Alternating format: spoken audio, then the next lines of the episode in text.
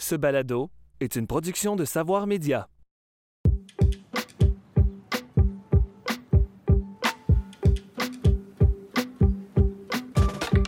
Le Québec et le Canada figurent parmi les sociétés qui accueillent le plus d'immigrants dans le monde. Environ 300 000 d'entre eux s'installent chaque année au pays et 50 000 au Québec. Aujourd'hui, 20% de la population canadienne est née à l'étranger et ce ratio est appelé à s'accentuer au courant de notre siècle. À quels défis font face les immigrants?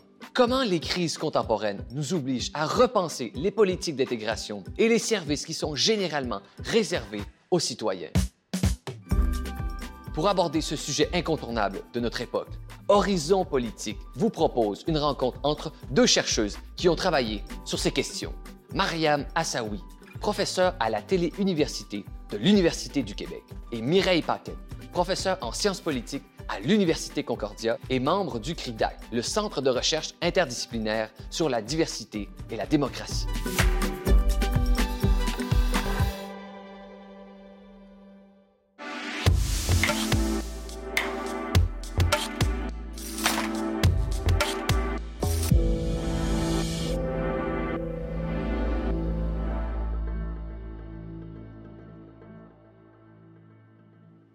Mariam Assaoui, bienvenue à Horizon Politique. Vous êtes professeur de sociologie à l'Université TELUC. Et ce qu'immigrer veut dire, vous en savez quelque chose. Premièrement, vous avez immigré au Québec il y a une quarantaine d'années. Et ensuite, dans vos recherches et votre enseignement, l'immigration et l'intégration occupent une place très importante. Je vous poserai une première question qui est toute simple. Qu'est-ce qu'immigrer veut dire? Immigrer, ça veut dire beaucoup de choses et les gens perdent de vue vraiment. Donc, avant d'immigrer, donc de rentrer sur un territoire, on émigre, on sort de quelque part, on arrive de quelque part. Donc, les gens qui viennent dans des, nouveaux pays, ils viennent déjà, euh, euh, ils viennent d'un espace culturel, d'un espace de valeurs, d'un espace d'appartenance, ils viennent de quelque part. donc, on s'attarde davantage sur l'immigration quand la personne arrive ici que sur son histoire ou le fait qu'elle est émigrée, euh, aigu. Immigrer, c'est aussi quelque chose qui est, qui est douloureux. Les gens qui décident d'immigrer, quand ils prennent cette décision, c'est une décision euh, qui a énormément de conséquences parce qu'ils quittent, ils quittent tout un réseau et surtout un réseau affectif, émotif qui les soutient et ils arrivent dans un espace parce qu'ils n'ont souvent rien, rien, rien du tout. Tu vis beaucoup d'isolement, d'isolement affectif. Et là, je ne parle même pas de toute la problématique de l'installation et des mécaniques d'adaptation dans, la nouvelle société. Donc, c'est quelque chose de, stressant, de douloureux, mais c'est quelque chose aussi euh, de très on parle ici d'une immigration volontaire parce qu'il y a aussi une distinction entre les gens qui sont forcés de partir et ceux qui choisissent de partir. Et donc, ceux qui choisissent d'immigrer, ben, euh, c'est des gens qui, qui, partent pour refaire une vie ailleurs complètement. Et, qui, et donc, pour eux, euh, ils ont tout un espoir, ils ont toute une espèce de rêve euh, qu'ils voudraient accomplir, que ce soit se réaliser économiquement ou pour il y a différentes raisons pour lesquelles on peut immigrer. Donc, en même temps que c'est douloureux, en même temps que c'est excitant. Dans quelques minutes, on va parler des politiques d'immigration avec Mireille Paquette et de l'intégration aussi. Mais je sens que vous avez envie de parler davantage de l'immigration vécue. Les dernières années ont été le théâtre de l'apparition de toutes sortes de concepts, la culture du viol, l'appropriation culturelle, le racisme systémique et la charge mentale dans les couples, dans les familles. Et, dans le cas qui nous intéresse, vous pourriez nous parler de la charge mentale de l'immigrant. La charge mentale de l'immigrant, c'est un nouveau concept euh, qui, des fois, on appelle charge émotionnelle ou encore on peut l'appeler charge raciale. Donc, c'est le poids de la racisation, le poids du fait que tu es une minorité visible, le poids du, du fait que tu es une personne immigrante ou perçue comme telle. Les personnes issues de l'immigration euh, ont une pression beaucoup plus grosse sur la performance, sur la compétence. On doit travailler souvent deux fois, trois fois plus fort. Déjà, en tant que femme, par exemple, ça, on l'a déjà soulevé comme problématique, mais c'est vrai aussi en tant qu'immigrant. Et même quand on, travaille, donc, on, est toujours en train de faire valoir ou de, démontrer qu'on est compétent, que l'endroit ou la statut que nous avons, c'est quelque chose que nous avons mérité, pour lequel nous avons travaillé.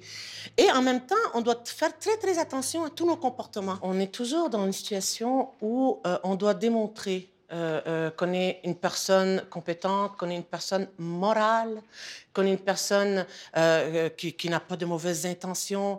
Et donc, il y a comme une espèce de boîte à attitude. Tu sais, il y a un célèbre sociologue qui, en a, parlé, Saïd Abdelmalek.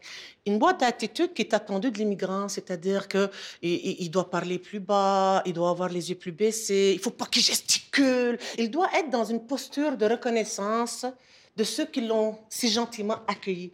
Et ça, c'est quelque chose qui est constant. Mariam Assaoui, euh, il y a une dualité chez vous, qui est peut-être aussi une force, c'est-à-dire que le processus d'immigration, vous continuez de le ressentir, vous avez émigré, et vous faites de la recherche, et vous enseignez sur les questions d'immigration et d'intégration. Est-ce que cette dualité-là, c'est une ressource pour une chercheuse comme vous?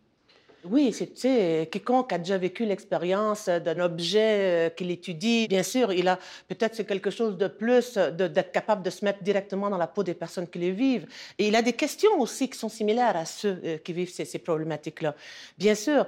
Mais l'immigration, très longtemps, je me suis pas intéressée à la question jusqu'à ma maîtrise. Et je me suis pas intéressée à la question parce que j'avais pas envie d'être l'immigrante de service qui parle de racisme, l'immigrante de service qui ne peut parler que de l'immigration. Et c'est avec le temps que euh, je suis venue que, euh, en posant des questions, en observant ce qui se passe autour de moi, en corrigeant pour un professeur aussi, que je me suis beaucoup, beaucoup plus intéressée sur la question de l'immigration. Oui, c'est plus facile. Oui, c'est plus facile, je pense, mais en même temps, c'est plus difficile parce que des fois, et, la distance est difficile à prendre est difficile à prendre, mais euh, à force d'exercice, de pratique, de travail intellectuel, il y a un moment où est-ce que tu arrives à le faire. En terminant, une toute dernière question avant qu'on rejoigne Mireille Paquet. C'est une question euh, quand même assez poétique et je vois que vous êtes une femme inspirée. Qu'est-ce qu'il ne faut pas oublier des immigrants? Qu'ils ont une histoire un individu, depuis qu'il est né, peu importe le pays, la culture dans laquelle il évolue, il se remplit, il se remplit de croyances, de valeurs, de morale. Il est plein. Son identité se construit et si on avait à le comparer à un verre, ben on dirait que ben, ce verre il est plein, il est plein de, de, croyances, de religions, de, de, ce qu'on est finalement. Mais quand on change de pays, on arrive, on est mis dans un autre pays d'une façon permanente évidemment. Tu peux pas vider le verre comme ça me demander d'oublier mes valeurs, me demander de tout de suite de, m'approprier les valeurs des autres. C'est comme si tu me disais finalement, mets donc de côté tout ce que tu es, vide ton verre, vide-toi de toi. Ben, ben, non, je ne peux pas me vider de moi. je peux avec le temps. Donc, immigrer, s'adapter, s'intégrer dans une nouvelle société, ça prend du temps. Et ça prend du temps parce que ça affecte notre, notre construction identitaire et le rapport qu'on a envers nous-mêmes. Nous devons négocier beaucoup d'éléments qui, des fois, ne sont pas toujours... Euh, il y a des valeurs, des fois, non seulement qui peuvent être différentes, mais qui peuvent être euh, euh, en opposition.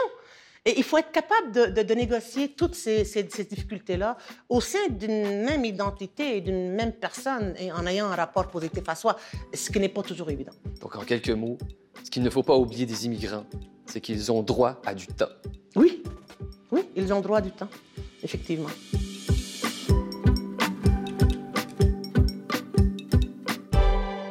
Mireille Paquette, bienvenue à Horizon Politique. Merci. Vous connaissez Mariam Assaoui. Vous êtes professeur de sciences politiques à l'Université Concordia et membre du CRIDA. Et vous êtes surtout spécialiste des politiques d'immigration. Dans vos derniers livres et dans vos travaux, vous faites des comparaisons internationales des modèles d'immigration à travers le monde. La fédéralisation de l'immigration au Canada, c'était votre premier livre. Votre livre suivant avec Nora Nagel et Aude-Claire Fourreau, Citizenship as a Regime. Je vous poserai, au fond, une première question. On sait qu'il y a plusieurs statuts d'immigrants au Canada. Il y a les réfugiés, il y a les immigrants économiques, il y a les immigrants entrepreneurs.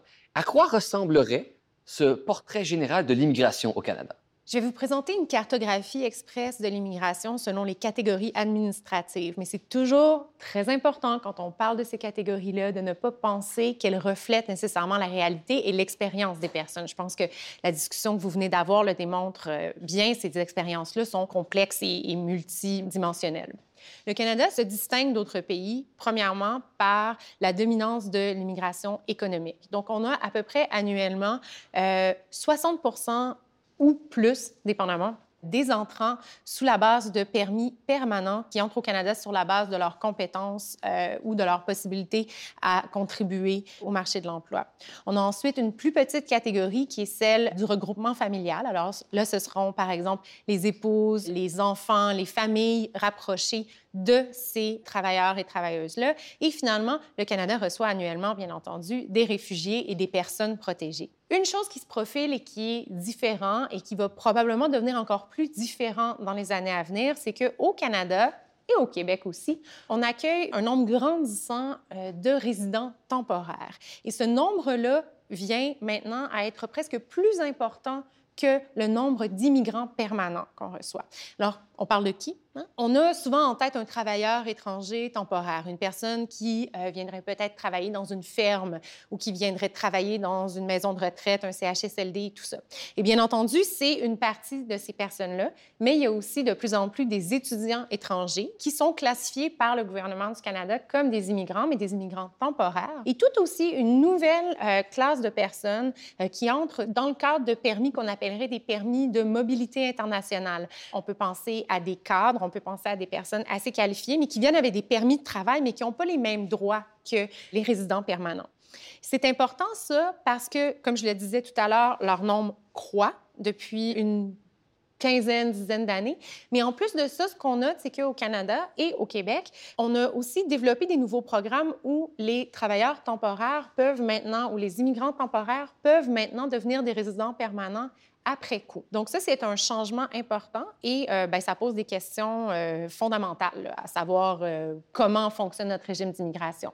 Comment ont évolué les politiques d'immigration au Canada?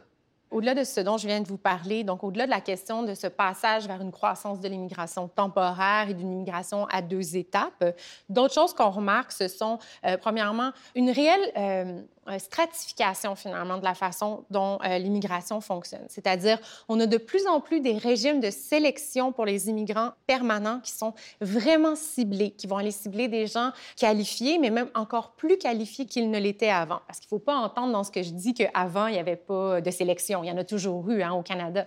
Mais elle est de plus en plus poussée pour un groupe de personnes et ces gens-là ont de plus en plus accès à des droits rapidement.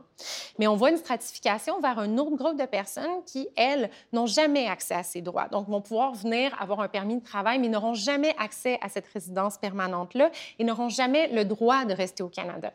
Mais c'est le cas des travailleurs temporaires non qualifiés. C'est eux qui sont les plus vulnérables. Et c'est vraiment une augmentation très importante. Ces dix dernières années, ils ont doublé. Et qu'est-ce qu'ils ont de très particulier, les travailleurs temporaires non qualifiés? En fait, c'est ceux-là spécifiquement qui ne peuvent pas demander la résidence permanente. Notre immigration est insuffisante pour combler la main-d'œuvre le besoin de main-d'œuvre que nous avons. Et l'immigration économique, c'est une immigration qui est très qualifiée. C'est une immigration qui est très scolarisée et qui ne veut pas nécessairement faire les petits boulots que justement les travailleurs temporaires comblent. Donc, on, va chercher de plus en plus de travailleurs temporaires. Qu'est-ce qu'ils ont pour nous comme gros avantage? C'est que on n'a pas besoin de leur apprendre le français. Ils n'ont pas le droit de vote, ils n'ont pas la citoyenneté, euh, ils n'ont aucun droit finalement que celui de travailler et de respecter leur contrat. Dernièrement, ce qui est intéressant, c'est qu'ils sont assujettis au régime d'assurance maladie. Donc, mais avant, c'était même à la discrétion de l'employeur qui les embauchait s'il les amenait ou pas à l'hôpital. Ils dépendent financièrement aussi de ce travail. C'est-à-dire que je ne sais pas si vous avez entendu parler de ces travailleurs étrangers temporaires là, qui ont travaillé dans des boucheries, dans des abattoirs, où est-ce qu'à longueur de journée, tout ce qu'ils faisaient, c'est emballer des langues de cochon, des langues de vache. C'est une compagnie, je ne me rappelle plus le nom, mais qui, euh, qui, a, un roulement. À, à, toutes les semaines, il y a un roulement de personnel. Personne ne veut rester là. Et là, du coup, ils ont trouvé le travailleur étranger temporaire. Et le gars, même s'il ne voulait plus, ils sont liés par le contrat. Ils n'ont pas le choix de le finir.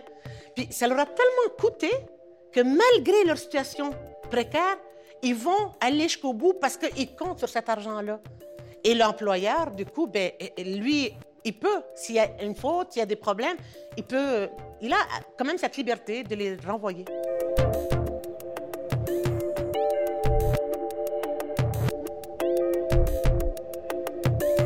Vous écoute parler et la catégorie de l'immigration économique est la catégorie prépondérante au Canada. Vous nous parlez beaucoup du marché du travail et on présente de plus en plus l'immigration comme une ressource. Qu'est-ce que ça dévoile du régime canadien, Moi, j'aurais tendance à dire c'est pas nouveau dans mes travaux, par exemple, dans mon ouvrage, on en parle beaucoup, j'en parle beaucoup. Euh, mais je pense que si on fait euh, l'histoire du Canada, si on pense au Canada comme avant tout un projet colonial, euh, l'immigration et l'homme ou la femme qui venait pour s'installer était une ressource d'entrée de jeu. Il y a un déplacement de cette figure-là maintenant, ben, depuis en fait, depuis les années 60, vers l'immigrant et maintenant l'immigrante aussi un peu plus. Mais c'est pas tant la figure de l'immigrant comme ressource qui est nouveau, mais c'est le type de ressource que l'immigrant représente qui change. Donc, on passe d'un immigrant qui était euh, une personne qui allait être une main-d'œuvre, qui allait peut-être travailler dans le cadre d'un régime Fordiste, donc euh, travailler dans une usine ou euh, pouvoir soutenir sa famille avec un emploi, avoir des enfants, les envoyer à l'école, puis contribuer à la société, vers un immigrant qui est presque un immigrant fast-food qu'on va aller chercher pour justement sa qualification la plus pointue et on va prendre cette personne-là et la mettre directement dans un emploi très niché ou dans un emploi très en demande. Donc, la question de la ressource, elle est toujours là. Je pense qu'elle est centrale au Canada et au Québec aussi, là, comme espace euh, qui s'est construit sur l'immigration.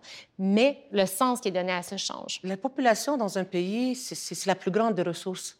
C'est plutôt, moi, je parlais de marchandisation de l'immigration. C'est devenu aujourd'hui une marchandise. Tu deviens un individu catégorie et euh, tu dois nécessairement répondre aux besoins du marché du travail. Donc, tu dois faire ce qui est attendu de toi. Et ce qui est attendu de toi, c'est que tu travailles, que tu sois productif et que tu contribues financièrement aux impôts et à l'ensemble des dépenses du pays. Donc, mais où est-ce que c'est une marchandisation? C'est que euh, on déhistorise les immigrants, on les déshumanise justement avec le système de points, avec tout ce qui est mis en place, parce que dans les changements politiques des dernières années, on veut parler, par exemple, des politiques d'immigration québécoises, l'immigrant, il doit euh, d'emblée, tout de suite, apporter quelque chose à la société. Il le fait, par ailleurs. Euh, l'immigration est très bénéfique pour la société. Dans la mesure où il y a beaucoup de gens qui disent ben non ça coûte cher, ah, ils sont sur le chômage, finalement ils veulent pas des jobs qu'on leur donne, mais donc ils nous en coûtent. Je suis pas du tout d'accord parce que ils rapportent beaucoup plus qu'ils ne coûtent. Les immigrants, bon an mal an, ils ont une moyenne d'âge très jeune. Ils sont quoi? Ils sont à peu près... La majorité là, est entre 25 et 45 ans. C'est un âge où est-ce qu'ils peuvent faire des enfants. C'est un âge où est-ce qu'ils peuvent cotiser pendant très longtemps hein, au système de santé, à l'impôt. C'est un âge où est-ce qu'ils consomment beaucoup parce qu'ils ont une vie familiale, parce qu'ils ont une vie, et ils n'ont pas coûté la formation que nous, on a coûté ici. Donc, ils rapportent beaucoup. Je vous écoute, Mariam Assaoui, et vous ramenez souvent la question de l'immigration sans dire directement à la question de l'égalité. Et tous ces statuts, les réfugiés, les immigrants temporaires, ceux qui sont en voie de citoyennisation, est-ce que, au fond, la vraie question qu'il faut poser à notre régime canadien en matière d'immigration, c'est justement la question des inégalités par les statuts d'immigrants? Absolument. Euh, par contre, dès qu'on est dans une logique d'État, ça n'arrivera pas. Donc, euh, c'est oui, une très bonne question et c'est la question que j'aime beaucoup poser à mes étudiants quand j'enseigne euh, les questions de gouvernance de l'immigration, les régimes internationaux d'immigration aussi, la question de l'égalité et des droits humains aussi, qui est centrale à tout ce qui est le droit des réfugiés, devrait être centrale dans notre réflexion sur les statuts, mais aussi l'égalité substantielle de nos immigrants. Malheureusement, quand on parle d'immigration et quand on parle d'État, il arrive toujours la troisième notion qui est celle de la souveraineté étatique et les États considèrent le plus souvent qu'il est plus important pour eux de protéger leurs frontières que d'assurer le bien-être d'étrangers. Et je dis étrangers avec des, guillemets, bien entendu, mais euh, donc oui, j'aimerais bien, Guillaume, qu'on puisse poser la question dans ces termes-là, mais malheureusement, en tant que politologue, je peux, je peux pas m'empêcher de penser qu'on en est loin.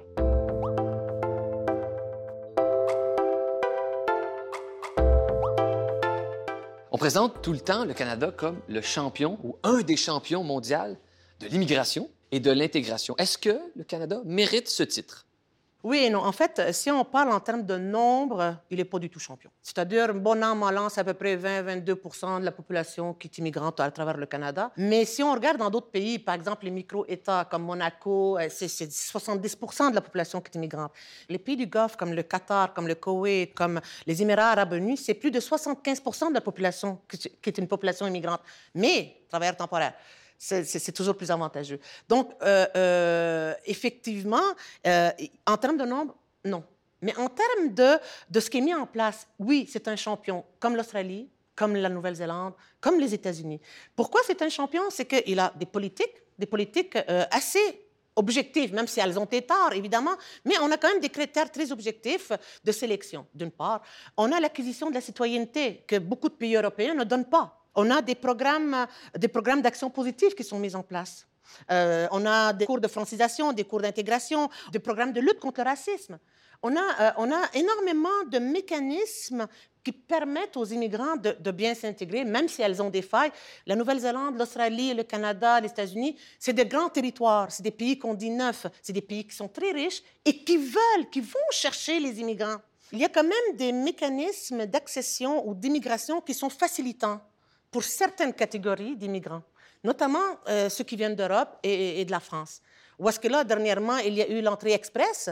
C'est l'entrée express, c'est-à-dire, donc, si tu réponds aux besoins du marché du travail, tu es qualifié et tu peux avoir tes papiers, ta résidence en moins de en six mois.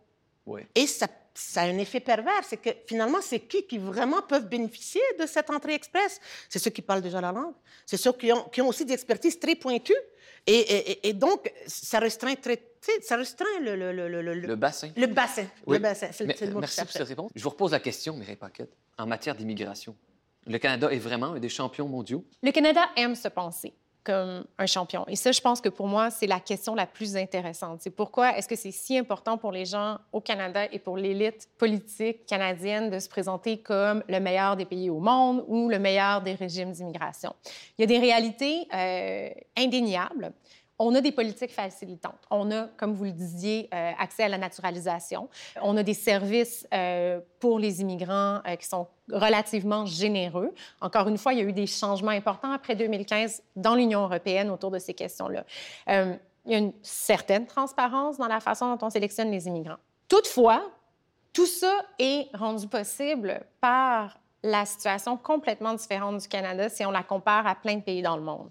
Le Canada est un des seuls pays au monde qui a un contrôle quasi effectif sur ses frontières, malgré ce que certaines personnes voudraient vous faire croire euh, pour ce qui est de la question de la frontière entre le Canada et les États-Unis. Donc, on a une capacité incomparable de pouvoir sélectionner les gens qui viennent au Canada et décider qui entrent. Le Canada est aussi dans une position euh, économique extrêmement enviable et le Canada comme vous l'avez bien dit, est vide. Donc, quand on compare, on compare des pommes et des oranges. Et euh, souvent, on compare avec l'Australie, euh, par exemple, ou les États-Unis. Bon, je vais laisser les États-Unis de côté parce que ces temps-ci, franchement, je ne sais plus quoi en penser.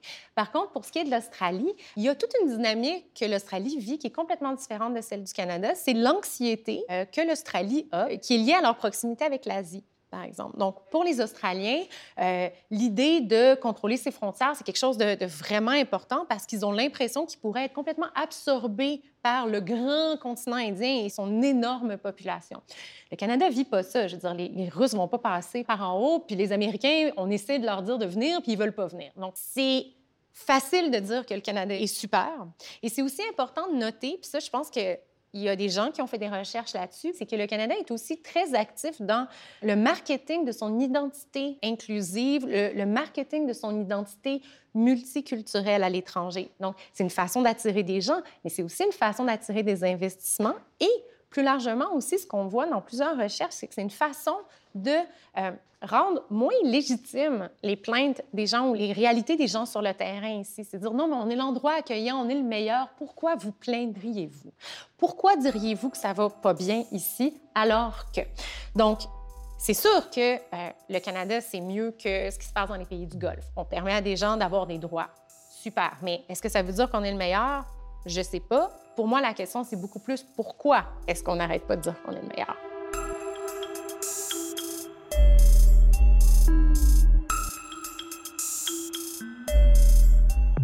L'immigration, on peut en parler de toutes sortes de façons, économiques, scientifiques, c'est un sujet de recherche scientifique. On peut en parler en termes politiques.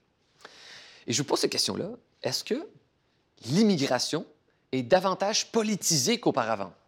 Oui, euh, en fait, j'ai euh, j'ai- publié récemment des recherches avec une chercheure euh, en Belgique, Catherine Ardez, et on s'est intéressé, par exemple, à savoir si la question de l'immigration à proprement parler devenait plus politisée au Québec qu'auparavant. Et c'est important pour nous d'être vraiment spécifique euh, par rapport à ça parce qu'il y a eu de façon incontestable une politisation des questions liées à la diversité depuis 2006. Je pense qu'au Québec, en tout cas, c'est évident.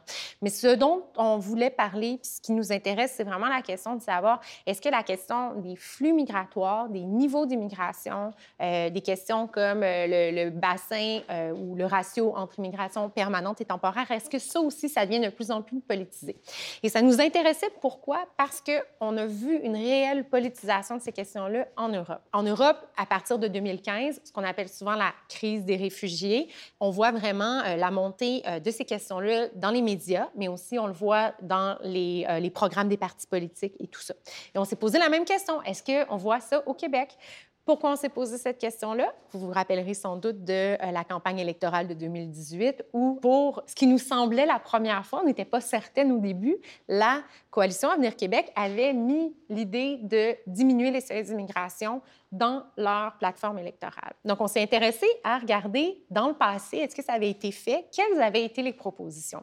Et ce qu'on a vu, c'est qu'effectivement, bon, ce n'était pas la première fois que la CAQ en parlait, mais c'était assez récent. Et c'était de plus en plus saillant dans les discours euh, de la coalition Avenir Québec. Et là, on pourrait me dire, mais est-ce que c'est le fait d'un parti? Est-ce que c'est le fait d'un groupe d'acteurs seulement. Et ce qu'on sait euh, des recherches comparées en Europe et ailleurs, c'est que la politisation, c'est quelque chose qui est contagieux.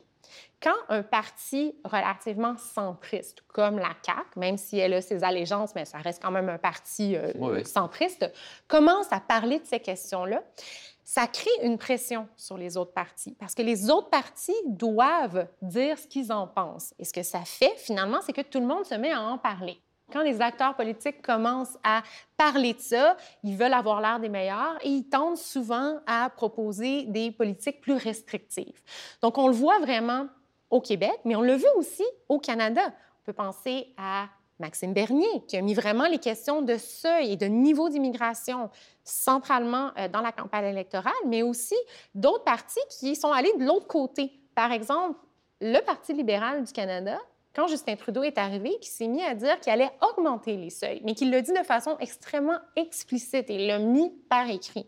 Donc, pour nous, c'est clair qu'il y a une politisation de ces questions-là. Par contre, je veux juste faire une petite note, c'est une analyse pré-COVID.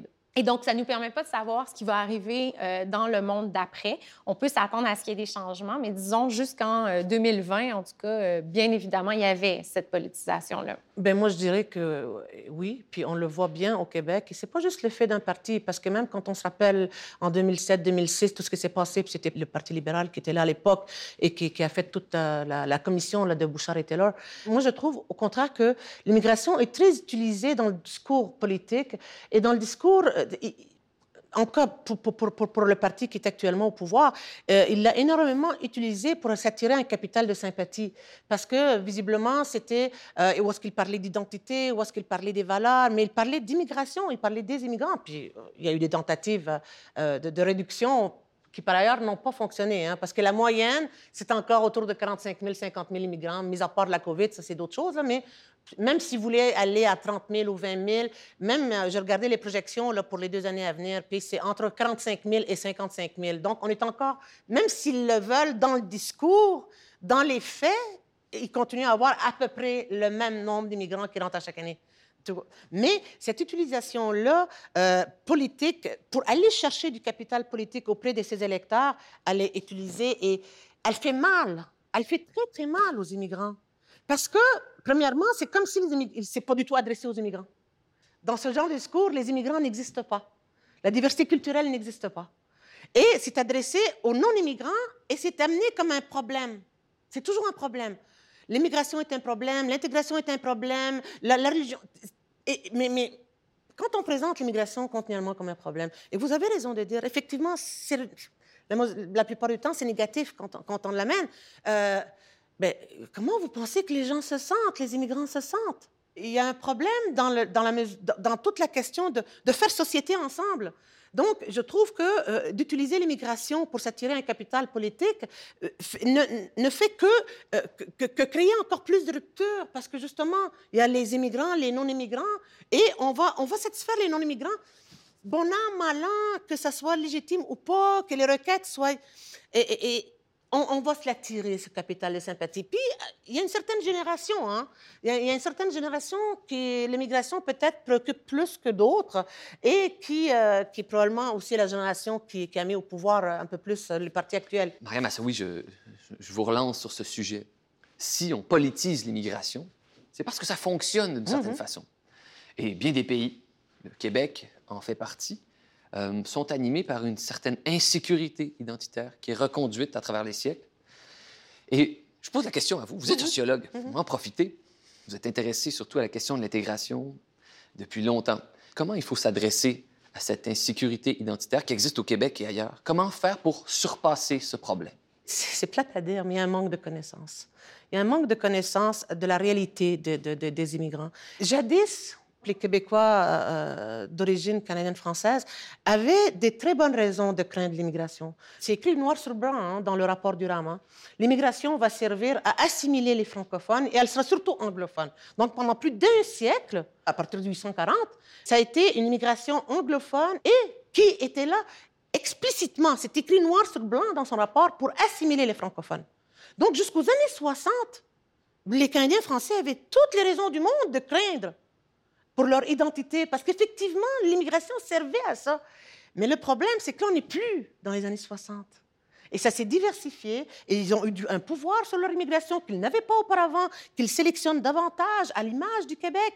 Donc, euh, aujourd'hui, c'est peut-être un trauma du passé qui persiste, mais euh, depuis, depuis 60 ans, on n'est plus du tout dans cette optique. Le Québec sélectionne, bon an, mal an, à peu près 70 de son immigration. La crainte n'est plus, n'est plus d'actualité.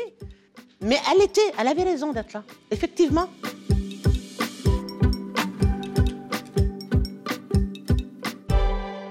À la fin de chaque épisode, à Horizon Politique, on se penche sur un ou plusieurs documents qui permettent de reconduire la conversation qu'on a eue. Et dans le cas d'aujourd'hui, il y a deux documents. Je pense que ce sont deux documents qui se parlent très bien. C'est la loi canadienne sur l'immigration et les réfugiés et la Convention internationale sur les réfugiés. Mireille Paquette, la question des réfugiés est assez euh, populaire euh, depuis le 21e siècle, surtout à l'ère des réfugiés climatiques. Et euh, quelles sont les responsabilités des pays en matière de réfugiés? À quoi ça ressemble?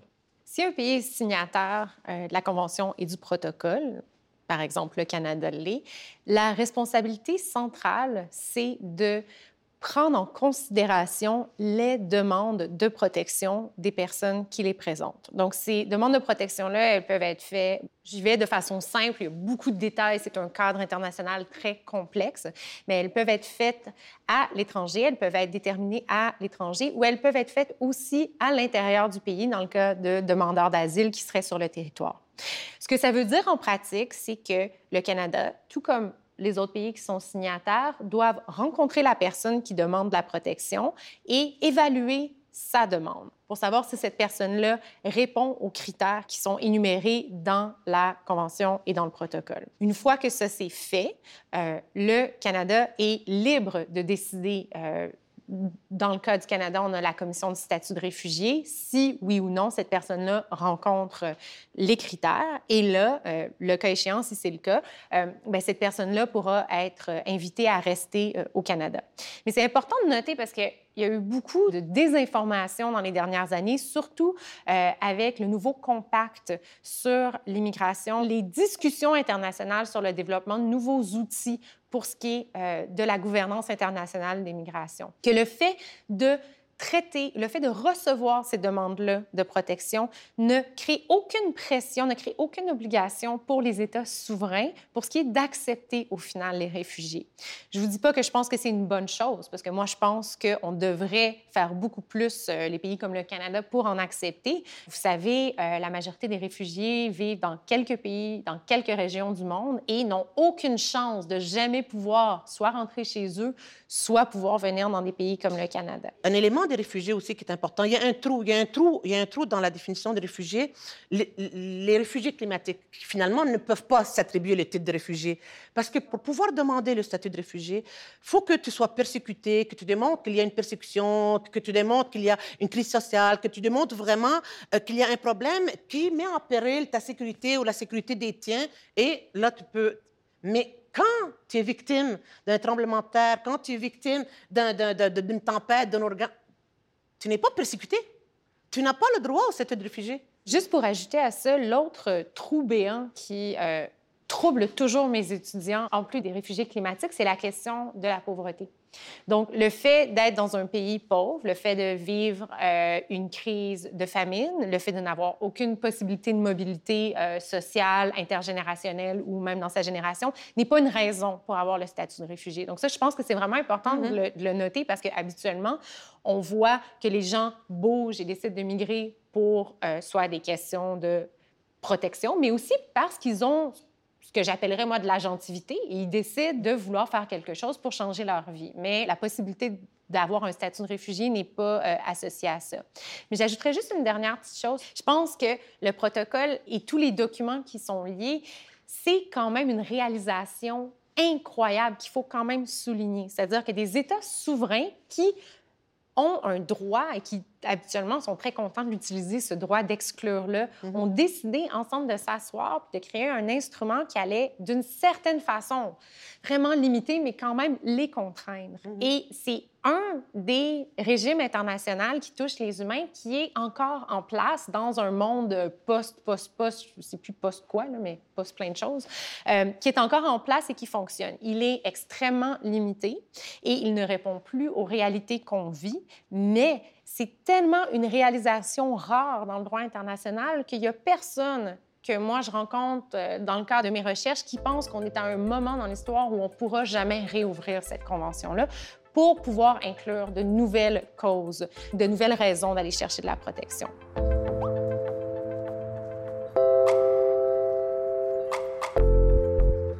La question de l'immigration, vous y pensez depuis longtemps.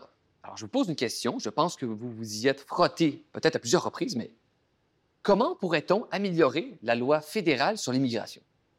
Euh, peut-être que je peux commencer. Donc, la loi fédérale sur l'immigration, c'est une loi fascinante qui est aussi, euh, faut le souligner, ce qu'on appelle une loi cadre. Donc, c'est une loi qui donne des pouvoirs à des personnes, à des entités. C'est pas nécessairement une loi où il y a beaucoup de choses qui sont écrites. Dans la loi cadre, on donne le pouvoir à d'autres entités de créer des règlements et de créer des petites règles pour la gestion du programme d'immigration. S'il y a une chose, moi, que j'aimerais qu'on change et qu'on auquel on porte plus attention, c'est le pouvoir des instructions ministérielles, qui est un pouvoir qui a été euh, mis en place dans le cadre de la loi. C'est un amendement qui a été fait par euh, le gouvernement conservateur de Stephen Harper, qui donne un pouvoir considérable au ministre fédéral de l'immigration pour ce qui est de faire des changements dans plusieurs règlements sans avoir à passer par tout le processus réglementaire. Qu'est-ce que ça veut dire en pratique? Ça veut dire que ça donne beaucoup de pouvoir à une personne. Euh, et cette personne-là peut être une personne bien intentionnée, mais peut aussi être une personne euh, un peu moins attentionnée. Donc, euh, le pouvoir renforce des tendances déjà extrêmement fortes dans le système parlementaire canadien qui centralise le pouvoir dans les mains de l'exécutif. Donc, elle diminue encore plus le rôle du Parlement du Canada, de la Chambre des communes pour ce qui est de penser aux règlements et aux politiques d'immigration. Donc, moi, je pense que dans un monde idéal, on reverrait euh, la façon dont les instructions ministérielles fonctionnent. Pas nécessairement pour complètement les enlever, parce qu'elles permettent une flexibilité qui est intéressante au point de vue de la gouvernance, mais pour permettre une plus grande transparence et pour permettre une meilleure évaluation des impacts aussi. Maria Massaoui, je vous pose la même question. Comment faudrait-il améliorer, selon vous, les politiques d'immigration en général? Réduire le pouvoir de révocation de la citoyenneté. Diminuer les frais, les frais d'ouverture des dossiers. Ça coûte très cher. Pour nous, c'est presque insignifiant. Des fois, on perd ça de vue. C'est insignifiant, mais c'est facile, c'est relativement facile pour nous d'accumuler un peu d'argent. Mais dans plus de la moitié de la planète, euh, qui gagnent, qui gagne, euh, des 3-4 dollars par jour, euh, c'est très long. Et peut-être d'élargir la catégorie de regroupement familial. C'est que actuellement, c'est soit tes enfants, tes parents, grands-parents, mais tu peux pas, comme moi, j'ai voulu faire venir mon frère, qui était très jeune à l'époque, et je pouvais pas le parrainer. Mais pourquoi je ne peux pas parrainer mon frère? Euh, euh y a quelque chose ici qui, pourrait peut-être être modifié. Ils l'ont fait hein, en 2010 hein, pour euh, les réfugiés haïtiens, par exemple, où est-ce qu'ils ont permis à ce que euh, le regroupement familial ne se fasse plus dans un seul sens, est-ce qu'on pouvait aller chercher la tante, l'oncle et les cousins aussi. Mais, mais je pense que c'est un aspect aussi qui pourrait être retravailler. Je vois, Mariam, que la question de l'égalité, de la justice continue de traverser votre vision de l'immigration. Et je poserai une toute dernière question pour conclure cette rencontre qui est mémorable, je me permets. Euh, comment souhaitez-vous qu'on parle d'immigration dans les prochaines années? Qu'on en parle positivement, qu'on comprenne que c'est un trajet qui est difficile c'est difficile de s'intégrer dans un nouveau pays, c'est difficile de s'intégrer dans une nouvelle culture. Je disais tout à l'heure, il faut donner le temps au temps. C'est vrai, il faut donner le temps. Et quand on parle d'intégration, souvent on va parler, ah, la personne, est-ce qu'elle est bien intégrée, est-ce qu'elle est mal intégrée, ils ne veulent pas s'intégrer. Ou... Mais l'intégration, c'est... Tous les immigrants veulent être intégrés toutes les personnes qui s'installent dans un nouveau pays, ils veulent pas vivre en marge. Donc, pour moi, si on pouvait déjà commencer à voir que l'intégration, par exemple, c'est pas juste le fait d'une personne qui veut s'intégrer. Je peux bien vouloir m'intégrer et faire tout ce qu'il faut. Faut-il encore que la société accepte que j'en fasse partie. Moi, jusqu'à il n'y a pas très, très longtemps, quand je disais dans mes cours, nous, les Québécois, j'enseigne des cours sur la question nationale du Québec, où est-ce que je suis appelée à, vraiment parler de l'histoire du Québec. Et il y a un moment où est-ce que je m'identifie à ce Québec, nous, les Québécois. Et j'ai vu des, étudiants dans la classe que le fait que j'utilise le nous, que je m'inclus, n'était pas du tout évident, était quelque chose de, dérangeant. Donc, euh, je pense qu'il faut nous laisser faire partie du nous. Vous souhaitez donc qu'on en parle patiemment et inclusivement. Oui. Je pense que ce qui vient d'être dit est vraiment important et pertinent. Et il y a un travail de fond à faire aussi pour ce qui est de la diversification des voix euh, dans les médias, euh, dans les arts. Il y a un travail qui se fait déjà, mais je pense qu'il faut continuer à faire ça. Donc, je n'ajouterai pas là-dessus. Euh, mais ce que je veux dire, moi, ce qui m'inquiète, et je pense que ce qu'on doit aussi continuer à faire, au-delà d'être plus patient, d'être plus généreux, c'est aussi vraiment d'éduquer et d'informer. Parce que la chose qu'on a appris dans les dernières années, c'est que la désinformation est croissante, la propagande aussi, l'information fausse qui circule sur les médias sociaux et un peu partout euh, continue à croître et a des effets vraiment délétères. Donc, euh, on voit des liens entre les types de médias que les gens consomment et euh, le type d'action politique ou de, de vision qu'ils portent. Donc, je pense qu'on a tous, et mon souhait, c'est qu'on continue à avoir des gouvernements et avoir des médias et tout ça qui sont extrêmement sensibles aux besoins de donner la bonne information pour ce qui est des questions migratoires, d'expliquer correctement les concepts, de ne pas lancer des choses euh, de façon un peu large, de réfléchir au traitement médiatique et ou euh, politique des questions et vraiment de faire un effort. Moi, je suis passionnée par ce sujet-là, donc c'est sûr que j'aime ça en parler euh, et tout ça. Mais je pense qu'on a beaucoup à apprendre encore. Donc, si on peut continuer à en parler, mais en parler avec la bonne information, je pense qu'on s'avancerait déjà un peu. Parler d'immigration inclusivement, patiemment et scientifiquement. Correctement. C'est sur ces mots qu'on va conclure cette rencontre. Mariam Assaoui, vous êtes professeur à l'Université TELUC. Les gens pourront vous suivre, tiens, en s'inscrivant à vos cours en ligne. Et Mireille Paquette, vous êtes professeur de sciences politiques à l'Université Concordia. Vous intervenez souvent dans les médias et les gens pourront consulter vos livres et vos articles dans les bases de données. Alors, je vous dis merci sincèrement pour cette discussion de qualité sur l'immigration. Merci. Merci à toi. C'était Horizon Politique, une production de Savoir Média, conçue et animée par Guillaume Lamy avec Maria Massaoui et Mireille Paquet. Merci à toute l'équipe. À la réalisation, Marianne McGrath. À la direction de production, Michel Sabourin. À la coordination de production, Camille Renault. À la coordination de post-production, Stéphanie Basquin. À l'assistanat à la réalisation, Sausen Amida. À l'assistanat à la production, Laurie Lebeau et Émilie Dumont. À l'assistanat à la post-production, Roxana Baloyou. Au montage hors ligne, Claude-Sophie Barsalo-Lacourcière. Au montage en ligne, Robert Piché. À la prise de son, Serge Bouvier. Au mixage sonore, Michel Marié. À la production déléguée, Mélissa Hébert. À la direction générale et à la production exécutive, Nadine Dufour. Avec la participation de Jérémy Desbiens. La musique de ce balado provient de BAM Music Library et cet épisode a été rendu possible grâce au soutien financier du Centre de recherche interdisciplinaire sur la diversité et la démocratie.